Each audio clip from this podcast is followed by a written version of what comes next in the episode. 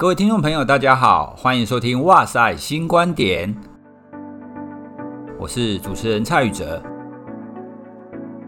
这个节目呢，主要就是会跟大家聊一些生活当中心理学的观点，一些心理学或神经科学相关的书籍跟大家分享。不知道正在收听今天这集节目的你，是在通勤、工作中的休息，还是在睡觉前呢？不管你是在哪一种状态来听今天的节目，都希望今天短短的二三十分钟内呢，可以给你有一个放松而且有知识性的一个内容。好啦，节目的开始呢，我们来回复几则在 Apple 排行榜上面给我们的留言。有一位黄小碧听众朋友呢，他提到戴教授的声音好好听哈，希望每一次分析犯罪案的时候都可以听到他。而且也提到说，哎，非常喜欢休息的那一章的节目，哈，那就是我们的新观点第二集的节目。好，那他讲的应该就是我们在 N 号房事件这一集有请到戴伸峰教授来跟我们分析，哈，这样子的一个事件。好，那大家可能不知道，其实我不太敢跟戴教授一起上节目，好，为什么呢？因为他的声音实在太好听了。哦，所以相对之下，就是我的声音在他的旁边就很像是鸭子一样，就是诶，有一只鸭子在慢慢呱呱呱，然后另外再听到很好听的声音哈。而且啊，戴教授可是两届的广播金钟奖主持人得主。哦，所以大家就可以知道说，在做这个节目的时候，邀请他来哈，是压力蛮大的一件事。好，不过戴教授是我的好朋友了哈，所以我们之后如果有适合的主题，我们一样会再继续邀请他来跟我们分享一些观点。那有另外一位朋友呢，有给我们建议说，N 号房事件的法律分析有一点太过于粗糙，那建议要找更专业的人来。这一点呢，我们也需要再检讨一下哈，因为我们在 N 号房事件这一集，我们主要谈的是心理学的部分哦，我们并没有想要谈太多有关于法律的。不过毕竟是犯罪议题哈，它多少会谈到法律的部分，以后我们会注意，就是尽量不要牵扯到太多非专业的部分。那还有一位是 Coco Family。哦，他有提到说非常喜欢这个节目，家人知道他喜欢心理学，就推荐了这个节目给他。然后他也跟我们回馈了说，他很喜欢 N 号房事件的分析，也很喜欢我们其他的每一集的节目。希望我们可以努力的做下去，哈啊！当然有了大家的支持，我们会更努力的朝心理学的推广与介绍来跟大家分享。谢谢大家的留言与建议哈。那如果听众朋友你有什么想要跟我们说的话呢？欢迎 Facebook 或者是 IG 上留言。如果你也觉得我们的节目不错的话，也欢迎你 Apple 排行榜上帮我们写下五颗星，这样子我们可以逐渐累积我们的评价，让我们的节目可以越做越好。啊，今天谈的这本书呢，它的书名就叫做《脑力回复》。哦，那它的作者呢，其实是鼎鼎大名的久贺古亮。大家可能不熟悉他的名字哈，不过如果你知道他的前一本著作叫做《最高休息法》。哦，如果各位常在机场或者是比较商务相关的书局，你就会看到这本书，哈，通常都会被摆在很前面的位置。哦，它是一本非常非常畅销的一本书。好，不过啊，它这本书当中的脑力跟我们在第二集所谈到的脑力的概念不太一样。它是把脑力跟心力都包含在脑力这个概念里面。换句话说，除了体力以外，因为体力是比较身体劳动的嘛，比较心理的层面，心理的耗损，它都把它统称为脑力。好，那这个脑力怎么回复呢？它的书有分成四个层级，哈，那可以透过这四个层级当中啊，有一些不同的行为、不同的转念的方法来帮助我们，就是脑力可以比较快的恢复。那这本书我在读的时候呢，其实还蛮有感触的，因为里面呢有很多的技巧，那很多的部分都是我平常很常用，而且我在出去做工作坊的时候，哈，也常常会推荐的。所以啊，今天的节目就来挑当中的几个，我觉得蛮有意思的，来跟各位分享。第一个，你要脑力回复以前呢，有一个很重要的前提，就是你不要再继续消耗脑力了。对不对？因为你的脑力都已经不够了嘛，如果你还在持续消耗的话，你一定就没有办法很快的恢复。那这是什么意思呢？也就是说，你不能再持续的焦虑、恐惧、担忧下去了。好，那大家可以把那一种焦虑、恐惧、担忧啊，这样子的一个感受，如果你玩过角色扮演类的游戏的话，当你担忧、恐惧的时候，就很像是你的角色中毒了一样，中毒就会一直失血，一直失血，一直失血嘛。哦，那在一直失血的情况之下，你补血就无济于事。所以啊，他第一个谈的就是你要回复之前呢，你要先把你的那一些恐惧、那些焦虑给停下来。那怎么做呢？好，他当中谈的有不少方法，我想要跟各位推荐一个，就是质疑自身的恐惧。好，那什么叫做质疑自身的恐惧？哈，比方说现在我们大部分都还在疫情当中嘛，那有很多人都会对疫情很担忧。好，那很担忧呢，你如果没有深入的去思考的话，让这个担忧的情绪一直蔓蔓延在你的脑中，那这样子你就会很不舒服。那你要怎么去质疑呢？很简单嘛，你首先你就想说，好，那这个疫情到底会多严重？它到底影响到我什么？那我应该怎么样来应应？好，更具体的去想它的后果，跟你可以怎么做？好，那我跟各位举一个例子哈，这个是我以前念书的时候，我的指导教授跟我说的。他就说啊，他曾经看过有一个失眠的个案，好，那他因为一直睡不着。睡不着呢，他就会很焦虑。那焦虑，他就担心说：“我睡不好，我明天的精神一定很差。我明天精神差，我的工作就没有办法做好。我的工作没有办法做好，会不会就会被 fire？那被 fire 之后呢，我家的经济会不会就出问题？哦，有很多长期的失眠者都会陷入这种无止境的焦虑跟担忧底下。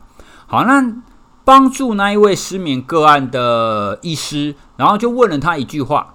你以前有没有曾经失眠过？有啊。好，那你以前失眠，让你隔天你会死掉吗？当然不会啊，不会有人就说：“哎，我昨天晚上没睡着，隔天就突然死掉了嘛。”既然不会死掉，你到底为什么要那么担心？它影响到你的程度有多大？所以那位医师啊，他就这么问那一个失眠的个案。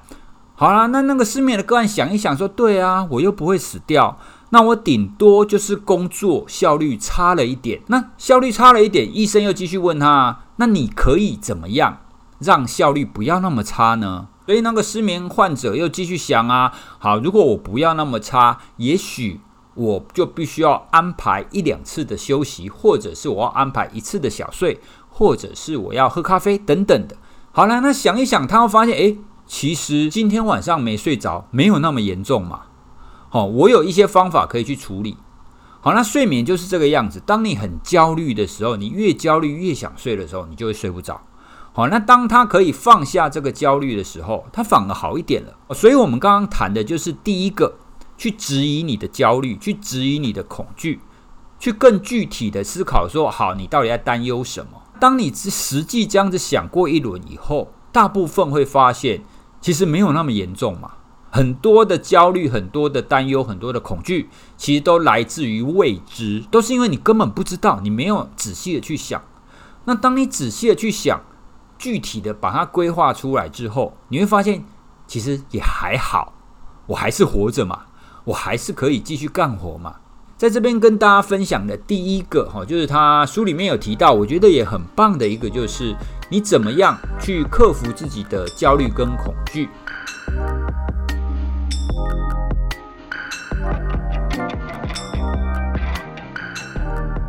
好，那刚刚谈的呢，是你遇到焦虑或恐惧的当下，哦，你有什么方法可以引引？那接下来要谈的是第二个部分。第二个部分呢，是我们平常啊的工作的时候，我们要试着把工作跟自己切割开来。好，其实啊，我们要这样子想，所谓的我，你的自我概念其实有很多个面向。比方说，以我来讲，我既是一个讲者，我也是两个孩子的父亲。我也是别人的先生，我也是我妈妈的小孩，等等等等的。哦，其实我们的自我概念在各个不同的面向上，它的形象都不太一样。好啦，那在这种情况底下，因为我们一天当中，我们花很多时间在工作上，所以我们很常就是把工作这样子一个自我概念，把它放到很大。好，甚至啊，很多人都会。白天的时候在公司工作，晚上的时候回家也继续工作，就等于是他一天二十四小时啊，工作的这个自我就太过于强大了。一天到晚都只想要工作，而没有去想到他别的身份跟别的自我的部分。好，所以我觉得他第二个部分呢、提到我们要把工作跟自己切割开来，我认为这一点真的非常的重要。好，那当你明白了自己有各个面向之后，你才会知道哦，原来我的生活其实是这个样子。我的生活不是只有工作而已。哦，你必须要一段时间把工作放下，回归到可能是为人父母或是为人子女的身份。好，那在这一章当中啊，我最喜欢的一则，他谈的是说，如果你被工作追得很辛苦的时候，你可以做一件事情，就是找人去倾吐你的脆弱。诶，大家听到这一点可能会觉得很奇怪，我为什么要跟别人讲我脆弱的地方？好，那这其实也跟最近啊有很多的企业大亨，他们其实都在讲脆弱性这件事。好，那其实我们每一个人都要去面对自己的脆弱那一个部分，因为我们最不想被看到嘛，甚至我们自己也不想想起来。可是啊，你不想起来，它就不存在吗？它仍然是存在着的。好，所以我们必须要一段时间去面对、去梳理自己脆弱的那个部分，或者是我们自己所不知道的那个部分。好，那你怎么做？好，书中提的方法当然最简单的就是跟人家讲，跟你的好朋友或跟你的家人讲。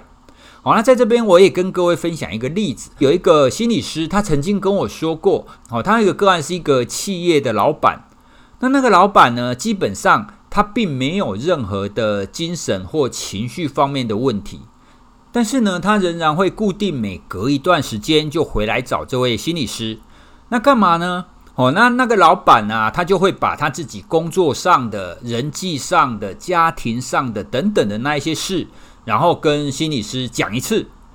那心理师干嘛呢？给他建议吗？其实不是，他会说他给他的就只是把他倾吐出来的那一些的事情，帮他做一个梳理，然后回馈给他，就很像是一个可以让他看更看得清楚自己的镜子一样。让那个老板可以知道说，哦，原来我跟你讲这么多事情，它背后的逻辑、背后的关系，其实是这个样子。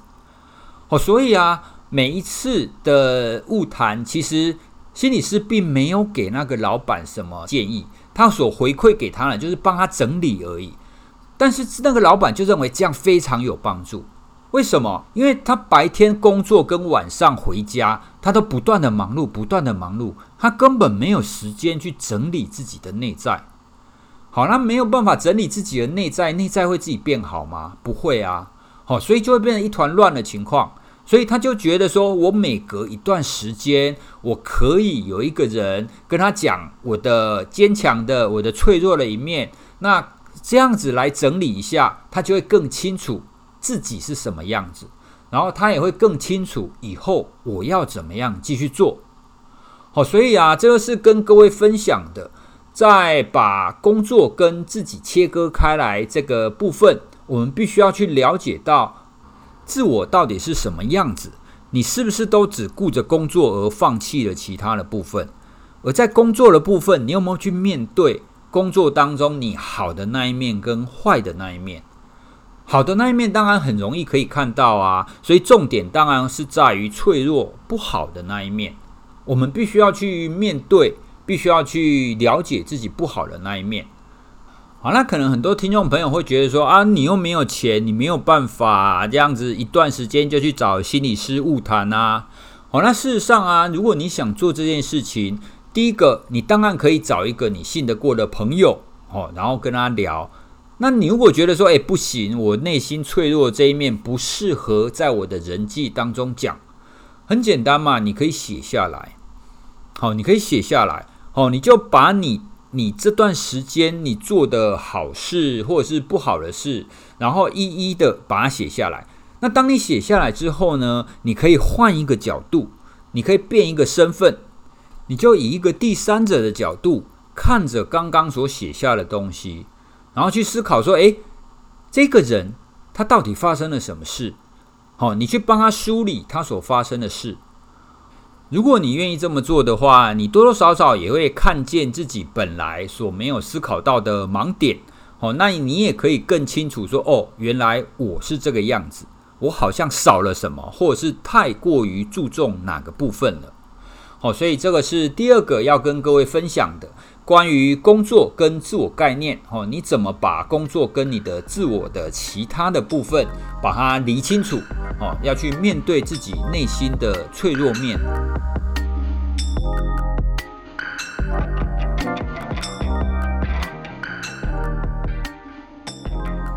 然后第三个部分呢，书里面谈到的是解放自己。好，那解放自己，我们如果讲的简单一点的话，就是饶了自己吧。哦，就是不要让自己那么苛刻。解放自己这一章呢，我想要跟大家分享的，他提到一个就是关于网络社群的战术。因为现在大家都会很常使用网络嘛，哈，那不管是在 IG、Facebook 或者是其他的社群网站，哦，你如果发了文、发了照片，你就会等到朋友按赞。好，那就很像是我们制作节目之后，就会希望各位给我们五颗星的评分，或者是给我们留言一样。好了，那。在这种情况底下，久而久之，我们有的时候会太过于在意等待别人的按赞。好，比如说一刚开始没有什么人按赞，但是后来啊，按赞的人越来越多，好，你就会期待说，诶，我应该有更多人按赞，所以变成是发了一张图之后啊，就会常想，诶，为什么还没有人按赞啊？诶，我那个谁谁谁那个朋友，他为什么没给我按赞？他是不是因为怎样怎样怎样怎样之类的？哦，所以久而久之啊。这种社群网站的使用，它本来是一种让你分享的一个平台，但是如果过于在意那个按赞数，过于在意别人喜不喜欢你的言论的话，它就会变成是一种障碍，让你不舒服的来源。那为什么我们人会太过于在意有没有人来按赞呢？好，那我们可以比用比较简单的从操作制约的概念来谈这件事。好，那如果我们做了一个行为，然后别人有给我们一个正向的回馈，我们就会开心嘛，对不对？好啦，那久而久之呢，你就会越期待别人给这个正向的回馈。这个期待正向回馈这件事，就反而会取代了你一刚开始的目的。比方说，你本来在 IG 上放一张图，是希望可以跟朋友分享嘛。好啦，那跟朋友分享是你本来的目的。但是久了以后，你发现，诶，我我只要放图上去，大家就会来按赞，然后就有很多人来追踪我，所以按赞的跟追踪的人越来越多。那你后来就会变成是你期待别人给你按赞，你已经忘了一刚开始的初衷，就是跟别人分享的这个初衷，而变成过于在意那个暗战这件事。你看，大家不要小看这个状况哦，其实类似的情况发生在很多情境，比方说。大家有没有认识那种夹娃娃达人？好，因为以前前一阵子市面上有非常非常多夹娃娃机嘛。好，那我认识几个夹娃娃达人啊，他们家里房间非常非常多的娃娃。好了，那有一次啊，我就问他说：“诶，你已经有那么多娃娃了，你为什么还一天到晚要去夹娃娃？那些你都很喜欢吗？”好，那他要跟我说啊，其实他也不是真的需要那些娃娃。哦，他享受的是，诶，我中了，我得到了那一那一个感受。好了，那这不就跟我们刚刚讲的很像吗？他并不是真的需要那个娃娃，他要的是他得到那个娃娃的感觉。好，那同样的情况，我们可以来讲很多赚钱的人。其实啊，很多人会说，为什么金钱没有办法让人快乐？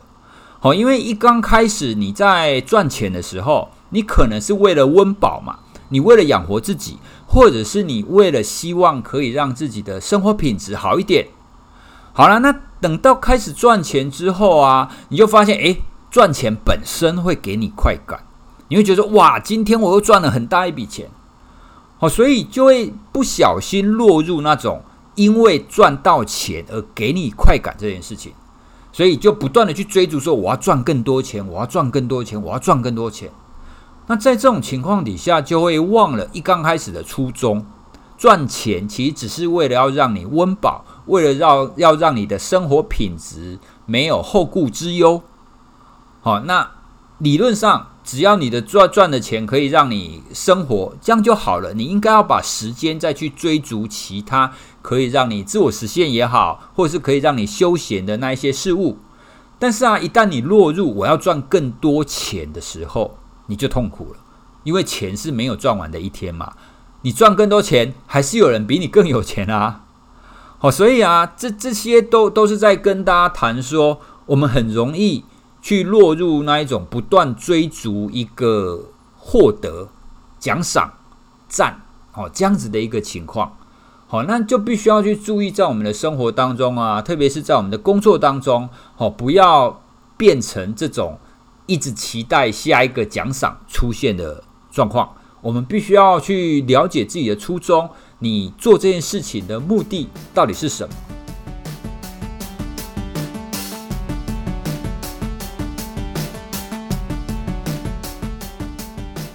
好，那第四个跟大家谈的呢，就是。要可以活在当下，或者是我们说品味当下的这个概念。品味当下的概念呢，跟一些倡导要慢活的概念有一点类似。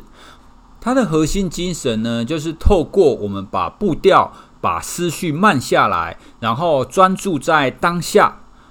当你可以更专注在当下的时候呢，你会发现。其实啊，我们生活周遭有很多可以让你开心的事情。好，那比方说啊，我也常常在讲座分享我自己的例子。我以前啊，回家的时候也会持续的工作，要看书啊、写文章啊等等的。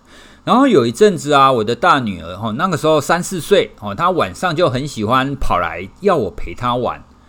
好啦，那如果我去陪她玩的情况呢，我的思绪并不在上面。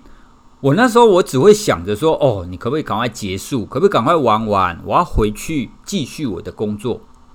所以啊，那段时间的陪他玩，其实我并不快乐，因为我只想着我等一下要做什么，我还有什么事情没有完成。我是用比较敷衍的态度去陪伴我的女儿。好了，那其实小孩子是非常敏感的，他会感受到说，诶，爸爸根本不太愿意，不太真心的想要陪我。所以久而久之啊，他就会不太愿意找我了。好了，后来我发现自己这个情况的时候啊，我觉得不能这个样子了。所以之后我就会变成是好，我工作一段时间之后，我就会拨出一块。好，比比方说，我工作了三十分钟之后，我就会拨出十到十五分钟去陪我的女儿。然后在那个十到十五分钟呢，我就会把我的工作完全的放下。专心的陪他玩，好了，那我发现这样子专心的陪他玩，当下虽然只有十到十五分钟，可是那段时间我是快乐的，我女儿也是快乐的，我们两个都可以 enjoy 在这十到十五分钟当中，好，那这不是很好吗？所以这样子的改变呢，变成是我可以有一段时间专注的完成自己的工作。好，那如果女儿找我要陪她的话，我可以跟她说：“诶，等一下，你能让我手边的工作做完，我可以全心的陪你。那一段时间以后呢，你又全心的陪她。那全心的陪她，你也可以透过这一段快乐的时光来回复你自己的脑力。好，因为那那一段时间你不用再动脑嘛，可以很投入的去享受这样子的一段时光。哦，所以啊，我最喜欢的就是这一个可以活在当下。甚至可以品味当下的这个概念。好，那这种把步调慢下来，把注意力转移到别的地方，这样子的一个方式，我认为是让脑力恢复非常重要的一个过程。好，因为你不能把所有的内在资源、哈心理资源全部耗光嘛。如果你一直注意在工作上，你要一直做做做做做，等到耗光的时候，你就会出现那种脑力耗竭的状态。好，那你等到耗竭的时候，你要再来补充，那当然就比较慢嘛。所以你必须要工作到一段时间，你就要有一段去转移，然后让你自己再回复，那让自己一直处于一个能量充足的情况，你的工作效率才会好。不然你的低能量的状态底下，其实你的工作效率是不好的。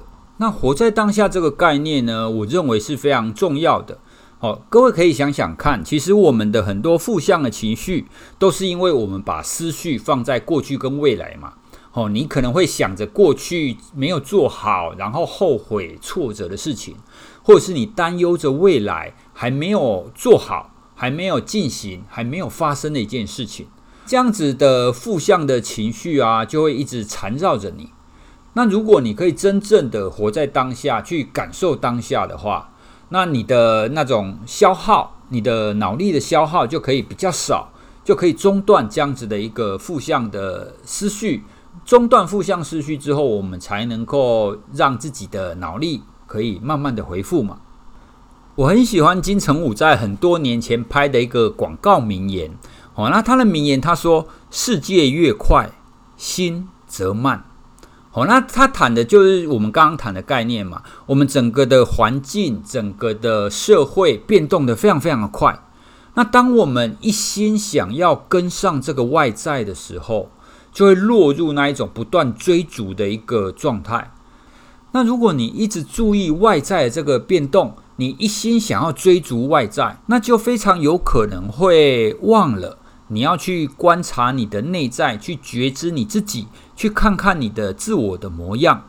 好，所以这句话“世界越快，心越慢”，我认为它传递的正是我们现在非常重要的一个观念。好，必须要时时的提醒自己，你必须要停下来看看你自己的样子。好，你自己的样子是不是以前你所想要的那个样子？好，那我也常常会告诉我自己说，其实待办事项就是你该做的事情，其实永远都不会有全部做完的一天嘛，对不对？好，所以如果你一直想着自己的未尽事宜的话，你会发现永远没有办法停止。好，所以我们更要在生活当中留下一些些许的空白给你自己。好，那就像我常常会跟很多人分享的。我们会需要在动静之间取得一个平衡点。好，当你不断的在追逐、不断的在动的时候，你更要提醒自己，你需要停下来静。好，静静的看你自己的内在，静静的去思考现在的样子是不是你要的样子，而不是这样不断的动、动、动、动，不断的在追逐、不断的跑。好，那最后你会发现，诶，原来我追求的好像不是我本来要追追求的。好了，今天透过脑力回复这本书来跟各位聊聊，怎么样可以让你的内在不要过于疲劳，不要过度，不要让你处于一个紧绷的状态。好，那这本书呢，就像我们刚刚讲的，它提了几个阶层，哈，就是你要清空你的大脑，你要把工作跟自我把它切割开来，你要适度的解放自己，跟你要适度的让你自己去活在当下，跟品味当下。哦，那书中呢，他提了非常多的方法，哦，那也不是每一种方法都适合你了，哈，因为我看的当中，我也不认同某一些方法我适合用，哦，不过书就是这个样子，如果你可以找到几个你合用的一个观点的话，那其实买这本书就赚了。所以啊，各位，如果你有觉得自己脑力很常疲劳啊，觉得身心俱疲啦等等的。你可以参考看看我们刚刚节目当中所介绍的那几种方法，那几种呢，其实都是我平常很常用，然后也有心理学理论根据的方法。那如果你想要了解其他的方法的话，就可以去参考《脑力回复》这本书喽。哈，那我会把书的网页连接放在节目的底下。好，那大家看节目底下的网址，哈，你点过去，你就可以知道我今天谈的是哪一本书。好，那我们今天的节目就到这边喽。这二三十分钟，不知道是不是有让你稍微放松，稍微中断了你本来的生活思绪哦，那些杂乱的思绪呢？哦，那我们非常希望节目可以提供给你一个中断的时间，然后也可以透过这个时间，我们来聊一些跟心理、跟生活方面的小知识。那希望这样可以让大家我们的生活都可以过得越来越好。好，那节目就到这边喽，拜拜。